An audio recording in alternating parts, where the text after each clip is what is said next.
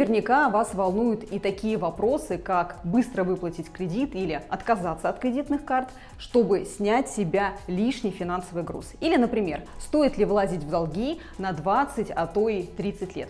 По таким продолжительным срокам я подразумеваю взятие ипотеки.